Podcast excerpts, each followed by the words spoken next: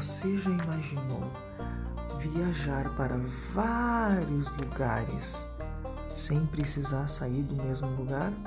Então, vamos abrir um livro